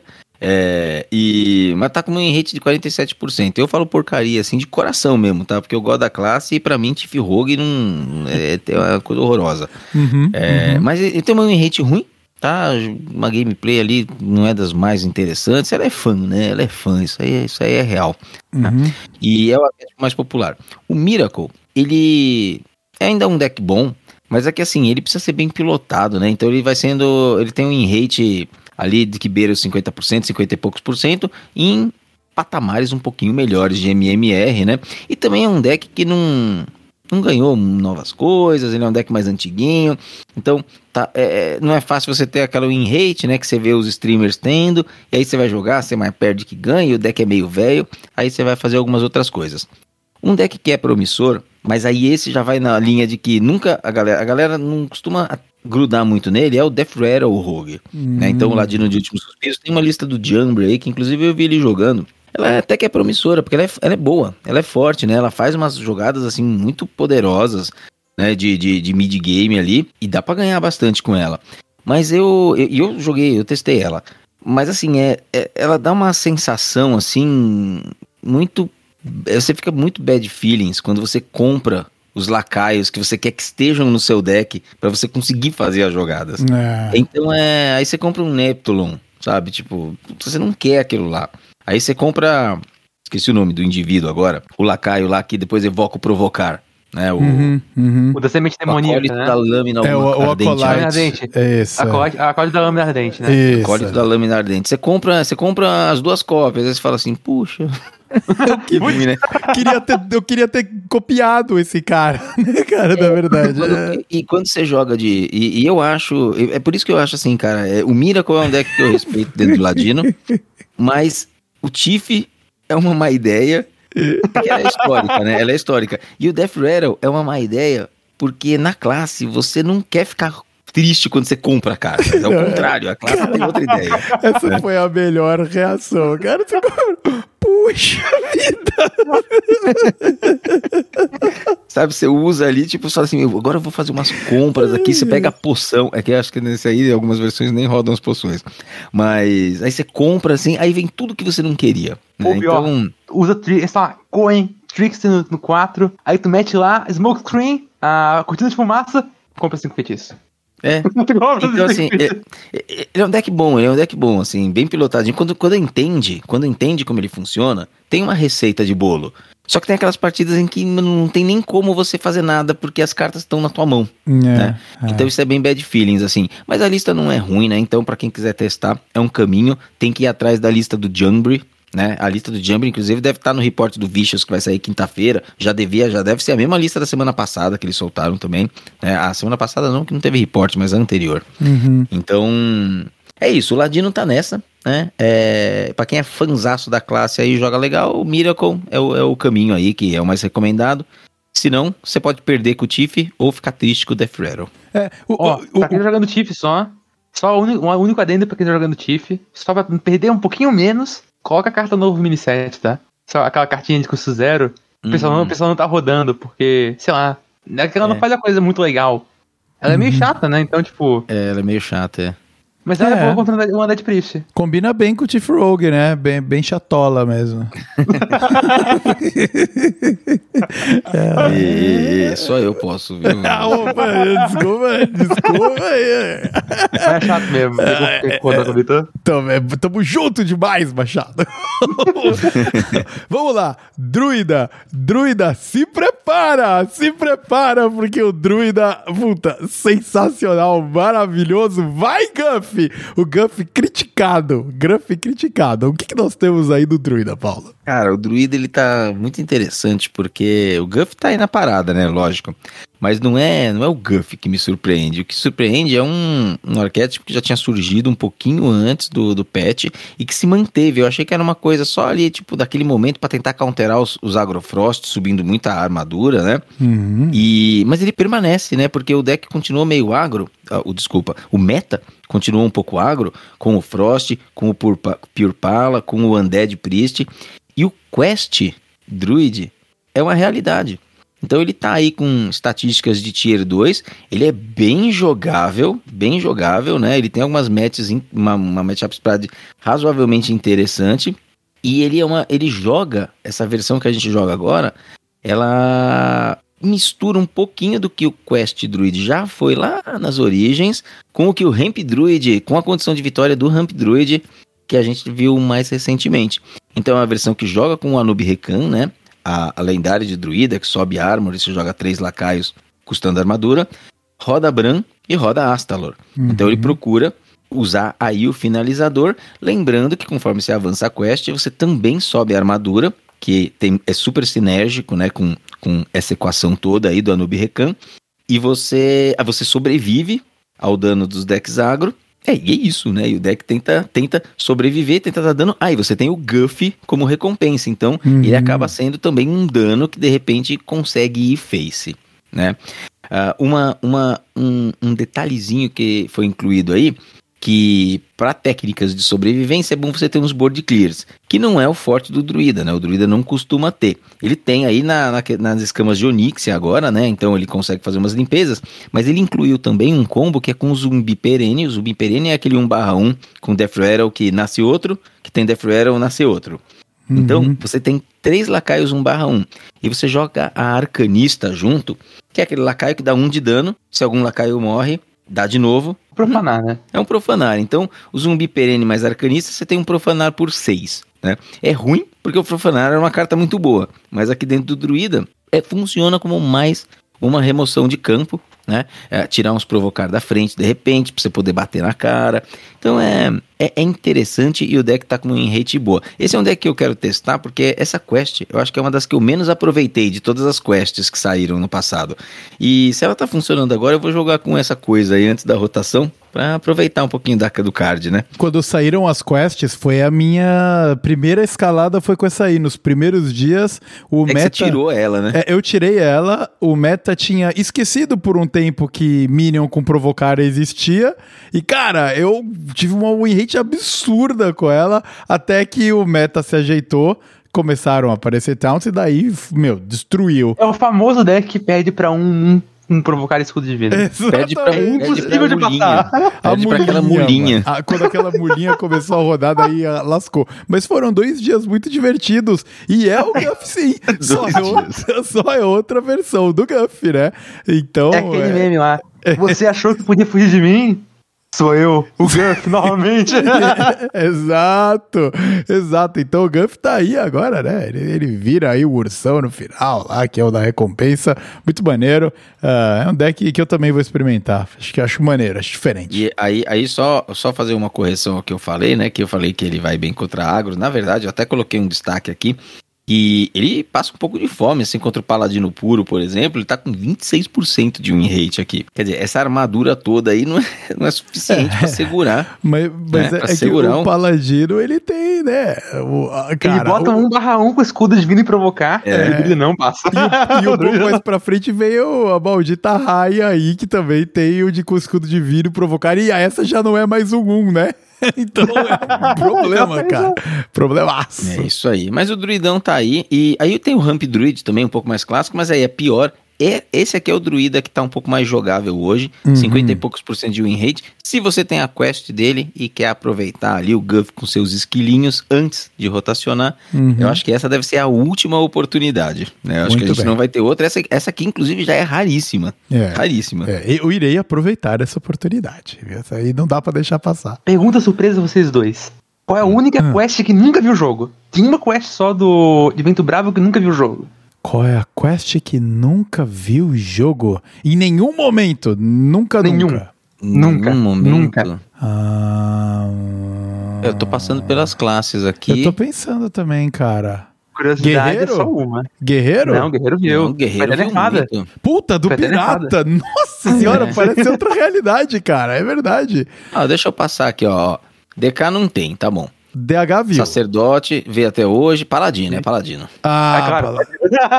ah mas Coitado. uma galera rodou lá o deck dos, dos Manolo lá. É que foi um deck tier 3, mas. Não, mas o pior, Vitor, é que o deck de recruta do Punho de Prata era melhor sem a quest. cara, puta senhora, que, que fracasso mesmo, né, cara? Isso é um fracasso absoluto. Pior que coisa meme a gente não lembra, né? Mas eu é. só vi na listinha aqui na pauta falei assim: não, DK não. Ah, é Paladino. É, é, é, é, é. Eu lembrei disso porque o Vitor falou assim: ah, eu joguei os dois primeiros dias com o Quest Druida. Eu joguei com a Quest Pala também. Até peguei, até lembrei com a Quest Pala quando saiu a expansão. Uhum. Mas depois ela é aqueles dias, aquela, aquela, aquela, aquela feira livre, que são os dois primeiros dias depois que sai uma expansão, é, né? Exato. roda, tipo. Exato, exato. Assim, você não consegue entender. Você olha os decks, todos os decks têm 60% de win rate. Assim, você fala assim, é. assim, mas como? Nossa, mano. eu, eu falei guerreiro aqui, cara, o meta que foi opressivo, né? Na, principalmente oh, da galera cara, que não mano. tava lá no, no, no Lenda, né? Pra turma do meio da ladder lá, foi mega opressivo. Parece que foi. É, nossa, parece que foi outra realidade, cara. Que esse meta do, do Quest Pirata aí. Vamos para Mago, então. Vamos, para Mago. Temos aí Vamos o, Mago. o idoso Big Spell, Paulo, que continua aí. Não morre. Não morre. Não morre. É. Esse não morre, né? O deck sólido, né? Caraca. E aí é outro que dá aquela. Tem aquele, aquela, aqueles feelings lá de caixa, né? De, do uhum. Arquimago. Nossa senhora, cara. É. Mas tá aí, firme e forte, 52% de win rate. Tem uma boa match contra o Undead Priest e mano, tá na pista. Tá na pista. Aí Lembrando que esse Big Spell que tem rolado agora é, não é o lentão, é o que termina as partidas com o Mordresh. Né? Uhum. Porque tinha um que era mais heavy spell, é. né? Esse é um pouquinho mais light, né? Pelo é. menos o, o, que eu tenho visto nos é, com melhores estatísticas aí nos é, reportes. Ele tem um pouquinho do ping aí, né, cara? Pra, pra tem um pouquinho no... do ping, uhum. isso aí. Ele não é heavy spell, não. É o, é o, é o ping. Só que o ping ele acabou virando assim, migrou para uma versão agro ping, uhum né? Isso lá no passado. Uhum. Ou uma versão tipo mais spell ping, uhum. que aí é esse big spell. Houve já um heavy big spell assim, que nunca recebeu esse nome, mas ele teve uma vida um pouco mais curta aí, né? uhum. né? Foi um decks mais lentos, né? Decks lentos eles eles é. sofrem. Mas todos decks dentro do mesmo arquétipo aí, né? Do, do Big Spell. Todos dentro do mesmo arquétipo que é o Big Spell. Uhum. Agora, o que surge agora, que ainda tem muito pouca participação, mas se você gosta do mago e quer dar uma investida, pode estar tá um terreno muito fértil para o agromade mesmo, que não é pingmade, tá? É o agromade mesmo que roda aquela aquela meio que aquela moreiazinha que dá as setas arcanas, né? Então você procura tipo agressivar um pouquinho no começo e finalizar com um burst no final da partida. Esse agromade, ele é um talvez seja uma estrela em ascensão aí dentro do mago, né? Uhum. E ele consegue counterar os outros decks agro. Então quando a gente pega aqui, ó, é, a gente vê que contra o Undead Priest, que é um dos melhores decks do meta, tem 62%, contra o Paladino Puro, 61%. Né? Ele vai sofrer em outras matchups, mas quando o meta tá concentrado nessas dois, nesses dois arquétipos, o Agromade, ele tá com um, um- um bom resultado, né? Eu tô até filtrando aqui que eu não coloquei a win rate, ó, mas ele tá com um win rate de 54,5% no considerando os últimos três dias do Diamante ao Lenda. Uhum. Então, bastante decente, né? Vai ter algumas matches meio polarizadas, mas é um caminho aí pra quem quiser jogar, não- quem não quiser jogar de Big Spell ou jogar de Ping Mage, o agro res- ressurge aí, né? Ele já existia e ganhou um, um pouco de tração. A- Tração ainda não, porque a participação tá baixa. Uma ressalva só do, do, agro, do Agromage é só cuidado com o Agromage de uma coisa. Uma matchup ruim dele, que eu de novo vou falar desse deck desgraçado, ele é ruim contra Control Priest. Então, novamente um deck que Control Priest countera. Tô vendo aqui o win rate é 38 contra, o Priest, então é bem desfavorável, É. hum, péssimo mesmo. E, e uma pergunta pra vocês, esse agro mage, ele tá rodando esse shape arcano ou ele ainda tá apoiado mais na vertente freeze lá com a, o Frozen Touch que fica voltando pra mão e tal? Ou tá os dois? É Frozen Touch. Ah, é Frozen é Touch. Na real, né? O melhor card deck, assim, tipo, em estatísticas em geral, é o Frozen Touch, sem dúvida, né? Uhum, uhum, Mas ele tem um, um pouquinho do package arcano, é a Moreia, uhum. o, a- o, É, tem, é, é, tem a Serp Arcana, quer ver? Eu abri a lista mais popular aqui, ó. A gente tem a Serp Arcana, né? E a gente tem aquele. divisor, né? Cadê ele? O Divisor Arcano, que o último suspiro adiciona duas setas arcanas à sua Ah, mão. ah, Aí a tá. gente tem a Egwin, né? A Guardiã, que é a custo 5, 5 5 com mais 2 de dano mágico. Uhum. Tem a Sivara, que vai procurar trazer geralmente mais é, Frozen Touch, né? Ou setas eventualmente. Então, assim, ele, ele. Lembrando que a seta, né? Quando passa do turno. Quando chega no turno 8, ela já vai dar 3 de dano, né? Aí Isso. pode ser dirigido na cara. Hum. Então ele tenta finalizar a partida.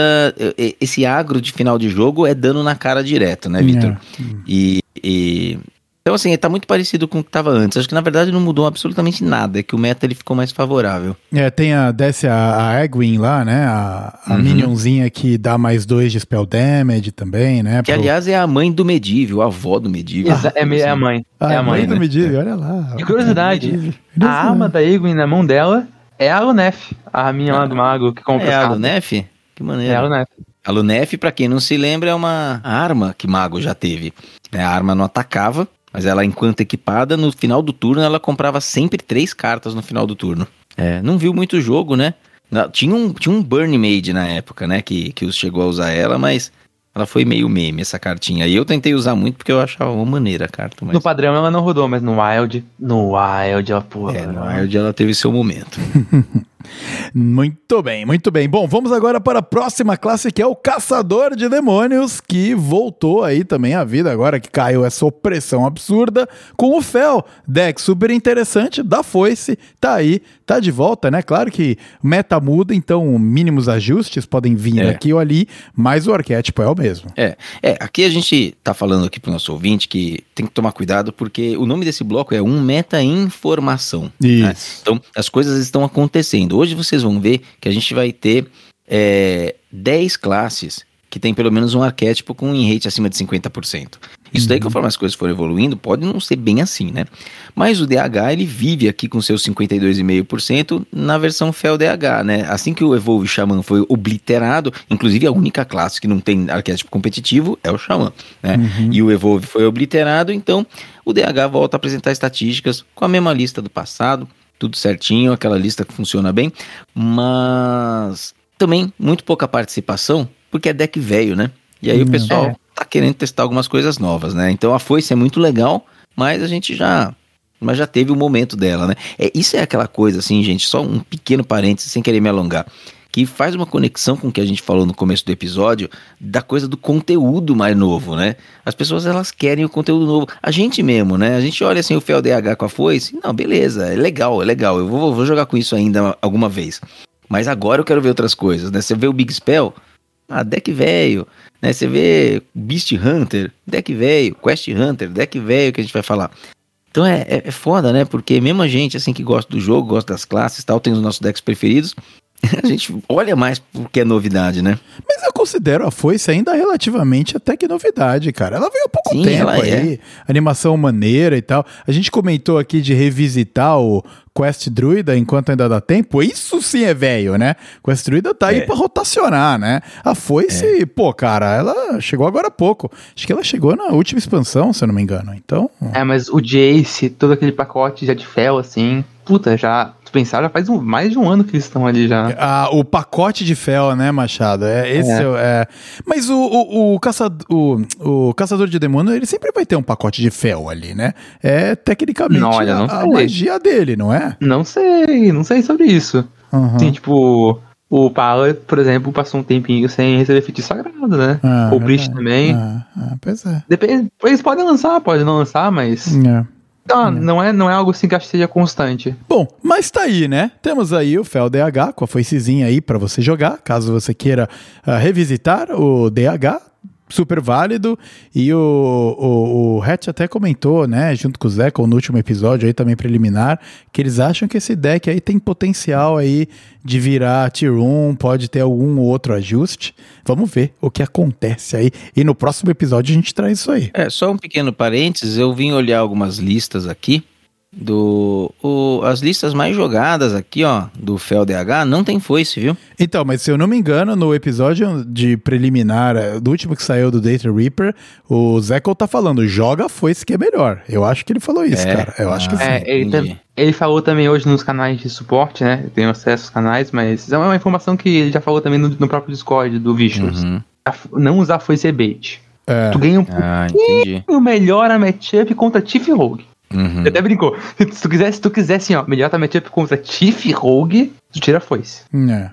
E não E sei aí se mantém, e aí mantém, mantém Jace, mantém Steno, é, a Lady. Steno, é, Aí aquela tu bota coisa, o né? Sacaio. Ah, ah, Se tu, se tu tirar as foices, tu bota os sacaios. Mas se tu manter a foice, é a mesma coisa. É. Isso, é, se você mantém a foice, vai, vai na mesma linha, né? É. É, a mesma coisa. E um dos Tá bom. motivos porque ele até tem falado que tá um pouco aí nas sombras o potencial de fato desse deck é exatamente pela frequência da versão não otimizada do arquétipo rodando, né? Que é a versão Uhum, sem a foice. sim. Então, Beleza. podemos aí ver um pouco mais de fôlego no DH até, ah, de repente, até o final dessa, dessa expansão. Então, quem quiser uma boa lista com foice, Vicious Syndicate, vai lá, procura na seção de DH que vai ter uma lá. Perfeito.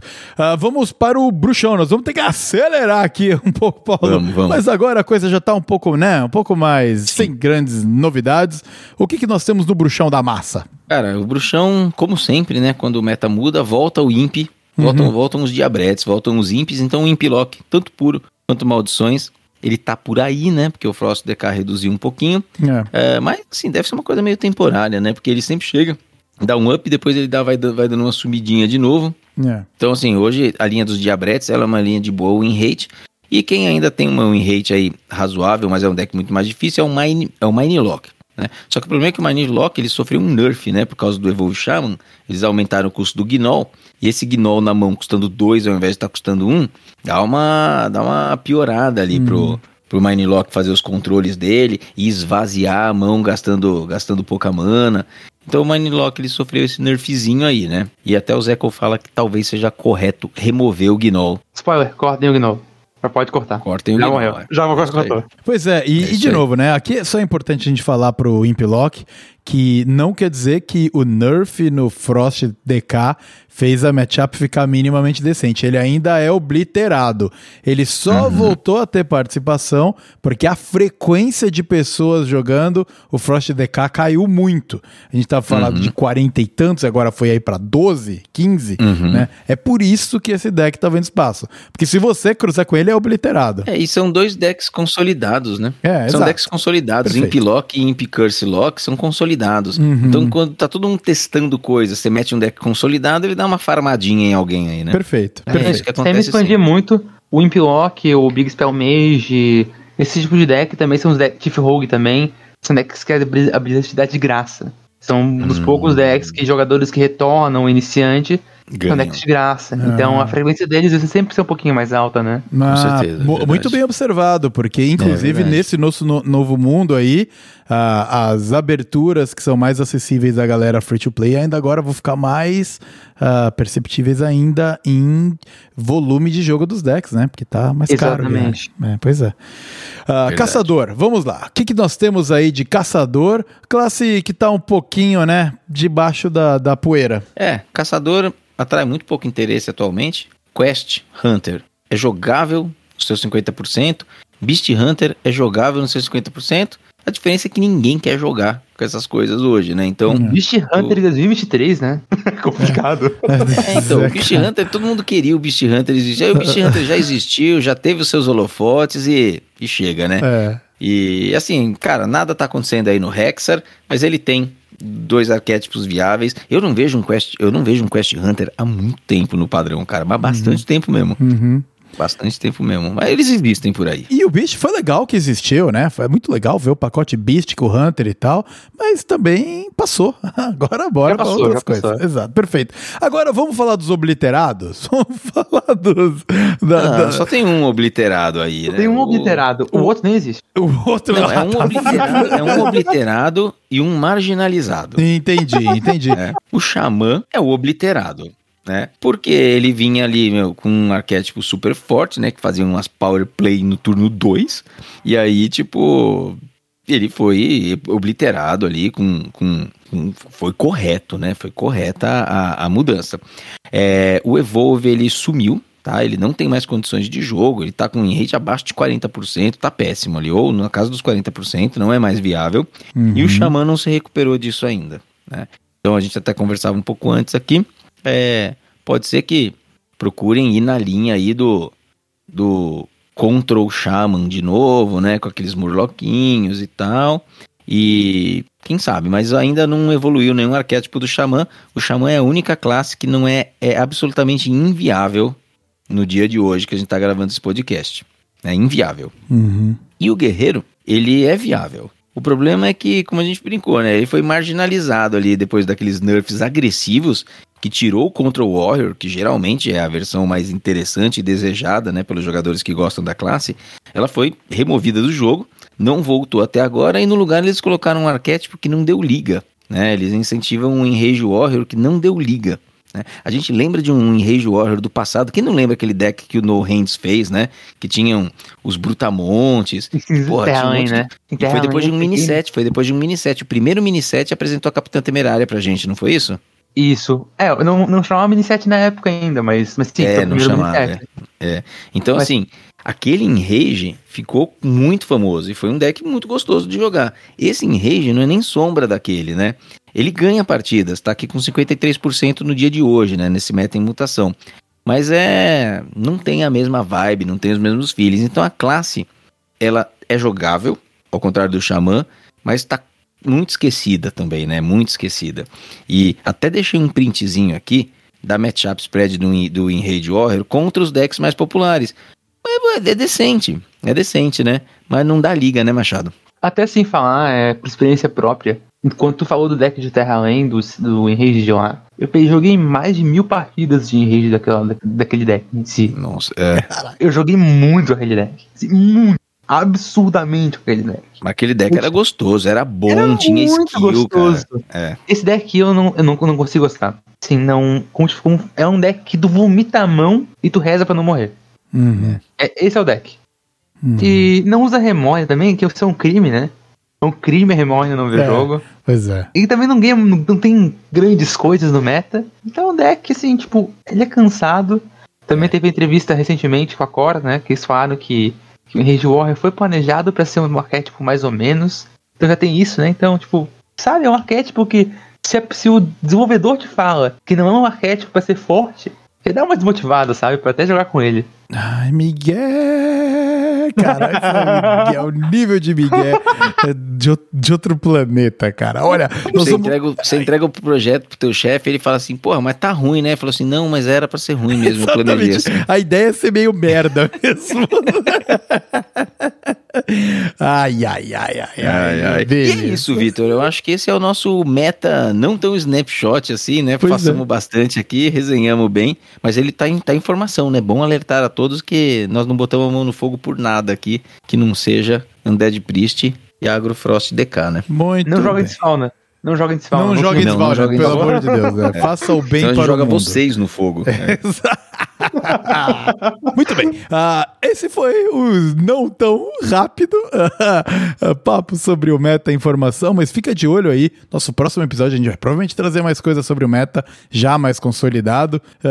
Mas, de novo, ah, fique aí de olho porque é um momento interessante do meta se ajustando. É sempre curioso acompanhar o que está rolando. É isso. Fora do mundo do HS, vamos lá, Paulo. Vamos começar aí o nosso primeiro ir lá fora com convidado. Com convidado. É verdade, é, ele, foi, ele foi avisado sem muita antecedência, mas Aham. disse que conseguiu trazer alguma coisa. Ah, então tá bom. Então, Machado, você, você quer abrir, você quer abrir aqui as honras Ah, e, e trazer o seu ir lá fora pela primeira vez um convidado traz o ir lá fora aqui no nosso podcast. É, é papum, viu, Machado? É recomendação, não precisa resenhar o, o- o- a parada toda, não.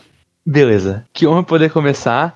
Mas sim, é bem simplesinho que o meu, meu eu lá fora. Hum, É, é, um, é um canal gringo chamado Primer. E ele tem alguns vídeos educativos. Pô, Ele simula várias coisas assim, básicas sobre a natureza. É, o funcionamento anômalo, anômalo da natureza, sabe? Como, sei lá, a gente tem estatísticas, consegue determinar várias coisas. Mas tem coisas que, tipo, só testando ou só vendo em prática a gente consegue realmente ver. E esses vídeos são perfeitos pra isso.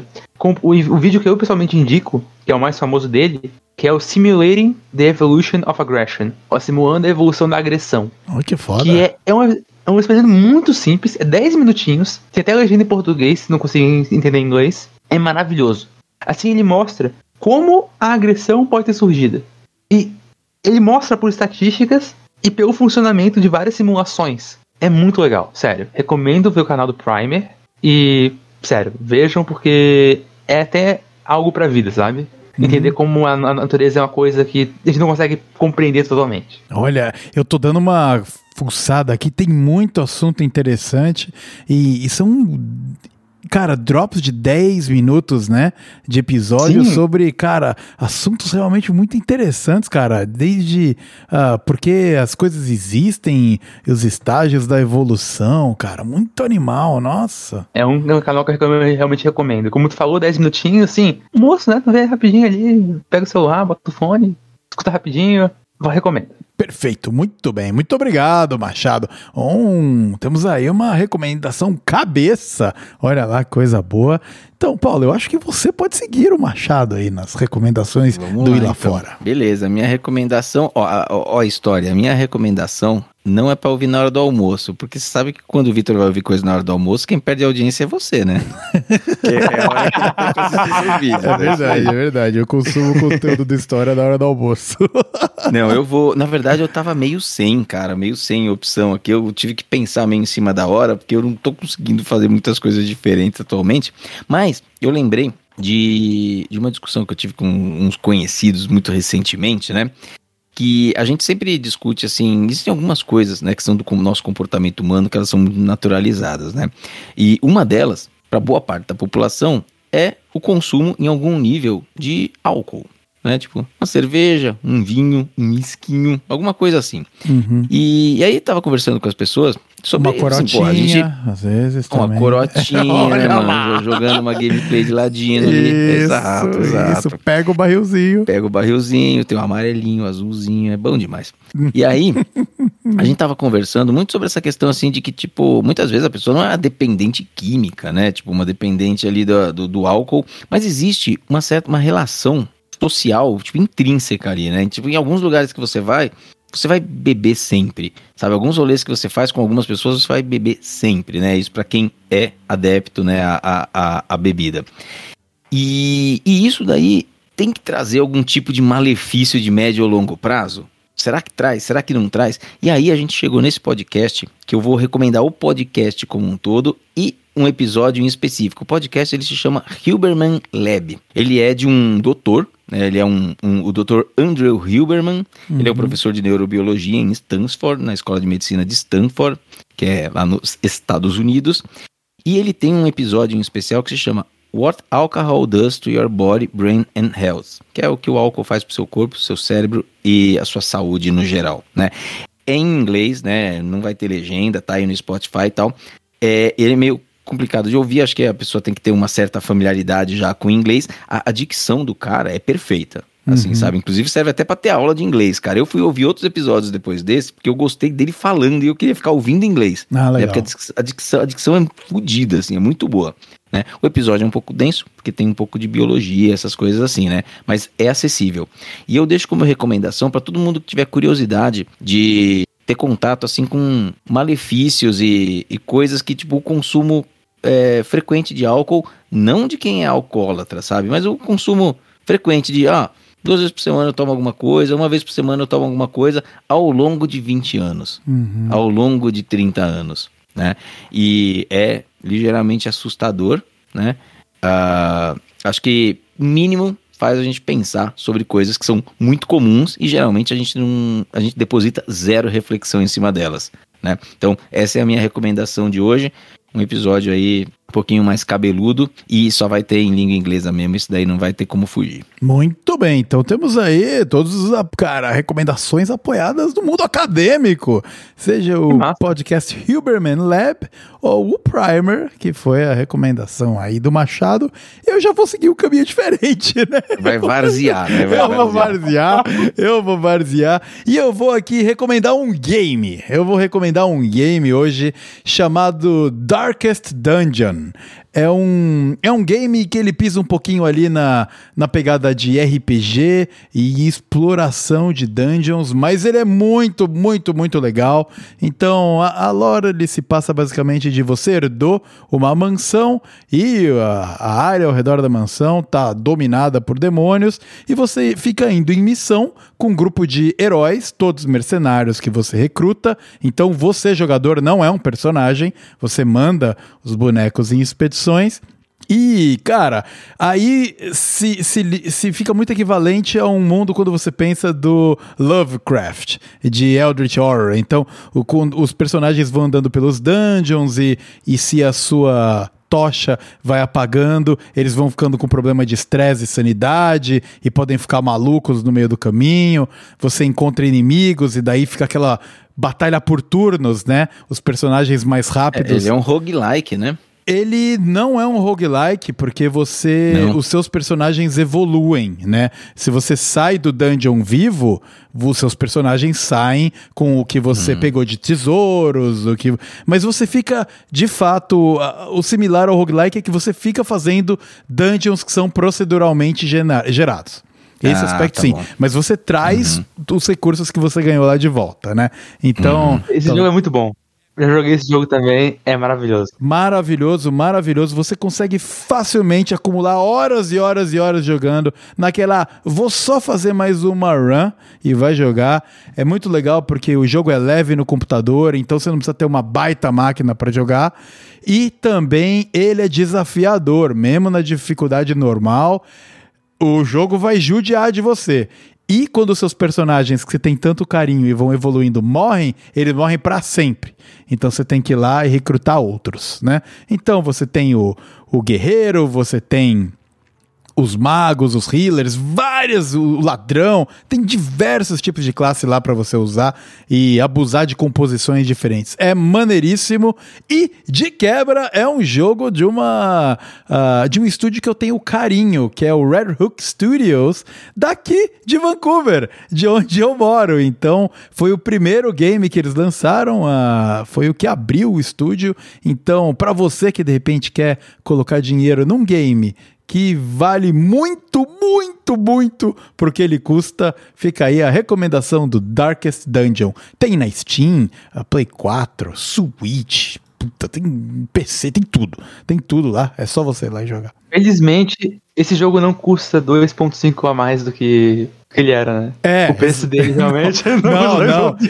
não, e é perfeito, porque já saiu o 2, inclusive. O 2 eu ainda não tive a oportunidade de jogar, mas o 1, como ele já tá com alguns anos aí, é, você deixa ele na sua listinha da Steam, que vai inevitavelmente aparecer com 85 de por cento- 80% de desconto, você vai comprar, sei lá, por 10 mango, sabe? Um puta jogo. Ah, sim. É o famoso jogo da Steam que tá lá por um real uma hora. É, Parece exato. um real. É, exato, perfeito. Então, vale muito, muito, muito a pena mesmo o Darkest Dungeon da Red Hook Studios. É aí para todas as plataformas. Tudo bem. E com isso, eu acho que finalizamos o nosso episódio de hoje. Ah, muito obrigado, Machado, por mais uma participação. Ah, muito bom ter você de novo aqui com a gente, cara. Eu que agradeço, Vitor. Muito obrigado por poder participar de novo aqui, fazer meu jabazinho e tudo. É, poder comentar sobre o meta com vocês, rir, poder, poder rir com vocês aqui. É uma experiência muito legal. E até assim, dentro do podcast, fora do podcast. Sério, muito obrigado pelo convite. E que eu apareça mais vezes, hein? Se convidando aí, com certeza. É muito sem vergonha, É mano. muito sem vergonha. Toda vez isso.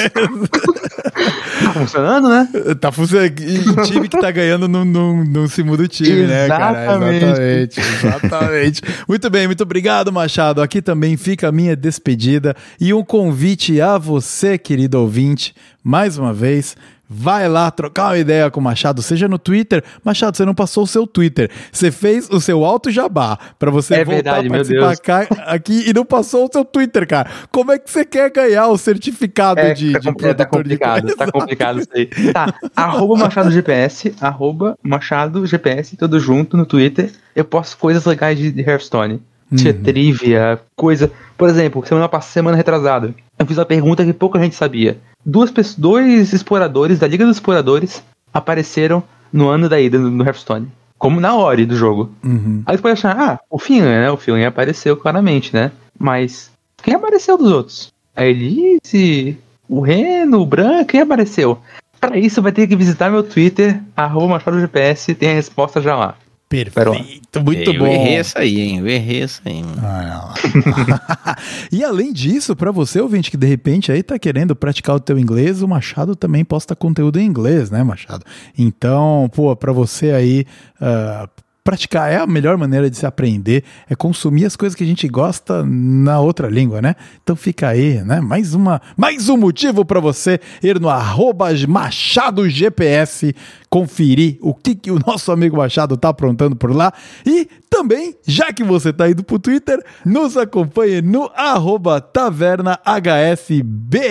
Esse é o Twitter oficialíssimo do nosso podcast Taverna HS, que o Paulo toca com carinho. O Paulo vai estar lá trocando uma ideia braba com vocês. E se vocês também quiserem falar com a gente pessoalmente, por arroba Nogrum, esse é o Twitter do Paulo, ou comigo por arroba V underscore Starzinski. Links todos na descrição deste episódio aqui. Machado, você tem alguma consideração final ou bora? Só tem que falar uma coisa.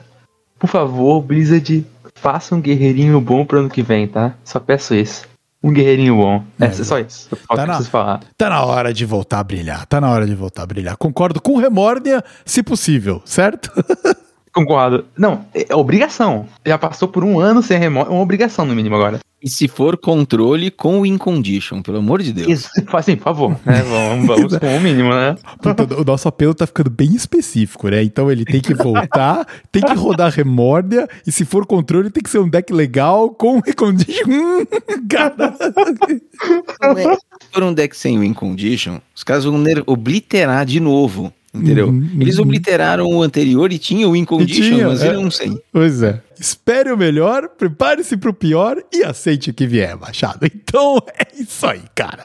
Não É aí. muito mais o que fazer. E Paulo, vamos fechar essa bagaça, porque nós estamos com um episódio que hoje tá, tá quase um é isso aí, essa parada aqui, cara. Então vamos finalizar. Não, é, vamos, vamos, vamos que a gente deve estar aí com um episódio muito longo já e, e, e vamos encerrar as paradas aqui e vamos encerrar aqui em alto astral, né, mano? Porque você passou a palavra aí pro Machado no final, aí ele trouxe aí o choramingando do guerreiro, aqui daqui a pouco vai estar todo mundo deprimido, entendeu? Espera não sei o quê, se contenta com não sei quanto. Não, gente, calma, nós estamos aqui numa boa, tá tudo certo, o joguinho tá funcionando aí e a gente aguarda a próxima expansão para ver o que, que vai acontecer. Bom, episódio muito longo, então já vou agradecer a você de novo, Vitor, por essa parceria aí já mais de um ano aí. Machado também, terceira ou quarta vez por aqui, né? Já foi até co-host aqui comigo dos episódios. Muito obrigado pela sua parceria aqui e como você bem disse antes, fora também, né? Fora também, a gente se encontra em outros ambientes virtuais, sempre relacionados ao Hearthstone. É sempre um prazer conviver com você, meu caro. E, e a você, ouvinte. Então, muito obrigado aí mais uma vez. Né? Dessa vez eu não vou mentir para vocês, que eu costumo falar que a gente se encontra sempre na próxima semana e nunca é, né? Então a gente se encontra algum dia, logo, logo. Daqui a um, mais ou menos uma semana e meia, duas.